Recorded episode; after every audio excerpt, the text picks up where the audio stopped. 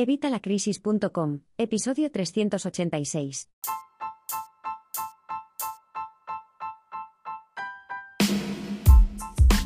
Buenos días, buenas tardes o buenas noches.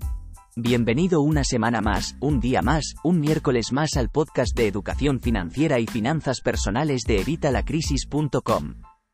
Soy Mario, el cinéfilo apasionado por las finanzas y estoy acompañado por mi rival y sin embargo colega, Eva. Hola Mario. Y sí, rival, pero también compañera en esta aventura de enseñar a nuestra audiencia cómo mejorar sus finanzas personales. Soy la experta en finanzas que no puede resistirse a una buena película.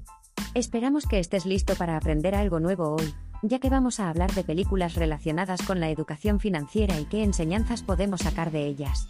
Así es, Eva. Pero antes de comenzar, recordemos a nuestra audiencia que en el episodio anterior, les dejamos una encuesta en Spotify para que voten quién es su presentador favorito, yo, Mario, o mi compañera Eva. Asegúrate de votar. Es imperativo, necesario, ineludible. Mario, no exageres. Pero sí, queremos saber qué piensas. Ahora, comencemos con la lista de películas. Empecemos con la primera película de nuestra lista. El concursante es una película española de 2007 dirigida por Rodrigo Cortés y protagonizada por Leonardo Esbaraya. La película nos muestra cómo el sistema financiero puede ser abrumador. Un detalle interesante es cómo el protagonista, aunque es profesor de historia de la economía, no logra manejar su propia situación financiera después de ganar un concurso de televisión y recibir un premio valorado en 3 millones de euros.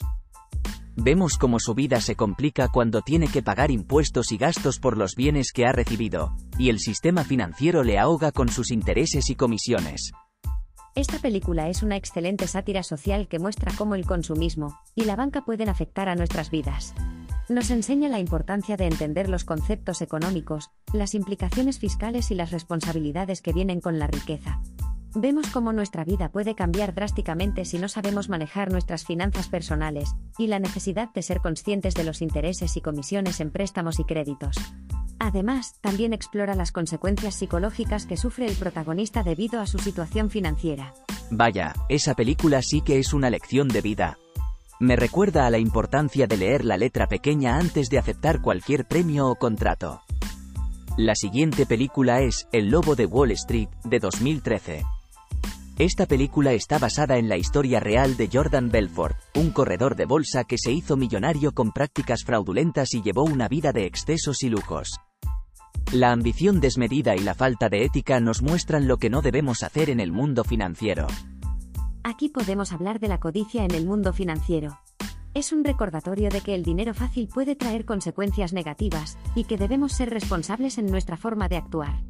¿Sabías que a Jordan Belfort, interpretado por Leonardo DiCaprio, le apodaron el lobo de Wall Street debido a su enorme éxito y fortuna? Sí, aunque lo más sorprendente de la película es cómo muestra el precio de los excesos en Wall Street desde un punto de vista cínico y con muchas dosis de humor negro. A veces, no puedo evitar pensar que la vida de Belfort fue como una fiesta interminable que se le fue de las manos por completo. No me hagas imaginarte a ti en una de esas fiestas, Mario. Pero lo mejor de todo es que sale Leonardo DiCaprio, no sé si te lo había comentado, vaya pedazo de actor. No sé yo si la actuación es lo que más te gusta de Leonardo DiCaprio. Pero bueno, sigamos, imagina si hubiera invertido su energía en algo positivo.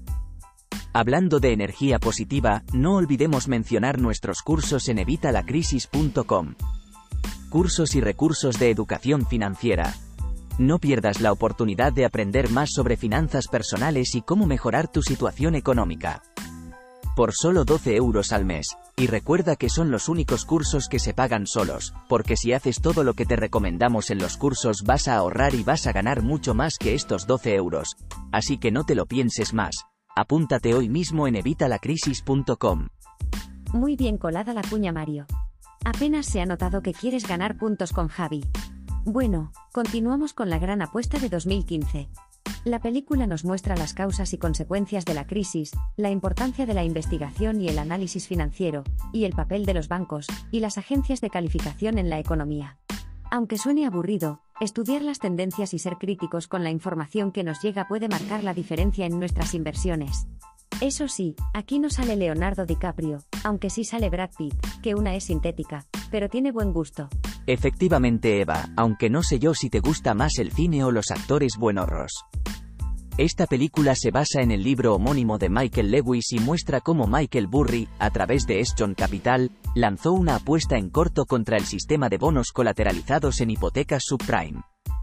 Cuatro personas fuera del sistema financiero predijeron la crisis de las hipotecas subprime y apostaron contra el mercado. Y también muestra cómo las inversiones de riesgo de los protagonistas, entre los que está Brad Pitt, les llevaron al lado oscuro de la banca moderna, donde tuvieron que cuestionar todo y a todos. Es importante estar informados y no dejarnos llevar por el optimismo excesivo del mercado. Definitivamente, creo que ya sé lo que te gusta. Y para cerrar la lista, Entre pillos anda el juego, de 1983, una comedia protagonizada por Eddie Murphy y Dan Aykroyd en la que dos ricos hombres de negocios hacen una apuesta sobre si el éxito financiero depende de la genética o del entorno. Intercambian las vidas de un pobre estafador y un exitoso corredor de bolsa para ver qué pasa. Oh sí, esta película nos enseña mucho sobre el concepto de valor intrínseco y la influencia del contexto social y económico en las finanzas personales. Aunque aquí no salen ni Brad Pitt ni Leonardo DiCaprio, pero no puedo evitar reírme al imaginarme a Eddie Murphy tratando de comportarse como un experto en finanzas. A mí me pasaba lo mismo con Dan Aykroyd. También nos hace reflexionar sobre las desigualdades socioeconómicas y cómo podríamos cambiar nuestras propias vidas si tuviéramos acceso a diferentes oportunidades. Es una forma divertida de reflexionar sobre cómo nuestro entorno puede afectar nuestra capacidad para tener éxito en el mundo financiero. Además, nos muestra el funcionamiento del mercado de futuros, que aunque parezca complicado, es un concepto interesante en el mundo financiero. Eva, ¿hay algún otro título que quieras agregar? Se me ocurren muchas películas de Brad Pitt o de Leonardo DiCaprio, y de algunos más, pero aunque enseñan otras cosas, no tiene mucho que ver con la educación financiera, así que creo que nuestra lista es bastante completa Mario. Pero si nuestros oyentes tienen alguna otra película relacionada con educación financiera o finanzas personales que les haya enseñado algo, pueden compartirla con nosotros en Spotify, además de valorar las que hemos recomendado hoy. Nos encantaría escuchar tu opinión. Exacto, ahora es tu turno querido oyente pero no hagas como Eva. Bueno, eso es todo por hoy. Gracias por acompañarnos y esperamos que este episodio te haya dado algunas ideas para ver películas que no solo entretienen, sino que también enseñan sobre educación financiera y finanzas personales. Si has llegado hasta aquí, déjanos un comentario con el icono de la claqueta, por ejemplo, para que podamos ver hasta qué punto te interesan estos temas y podamos seguir mejorando para ofrecerte contenido de calidad. Y si te gusta nuestro podcast, por favor, déjanos una opinión de 5 estrellas. Nos encanta saber que valoras nuestro trabajo. Y por supuesto, no olvides visitar evitalacrisis.com para conocer nuestros cursos de educación financiera y cómo puedes mejorar tus finanzas personales. No olvides suscribirte para no perderte ningún episodio y compartirlo con tus amigos y familiares. Y recuerda votar en nuestra encuesta en Spotify de la semana pasada. ¿Prefieres al serio Mario, o a Eva, la experta en finanzas más dulce? Estamos ansiosos por conocer tu opinión. Esa descripción no me ha acabado de convencer, pero bueno. Nosotros nos escuchamos la próxima semana, como siempre el miércoles a las 8 de la mañana. Y hasta entonces, que tengas una feliz semana. Adiós a todos y que tengáis unas finanzas sanas y felices.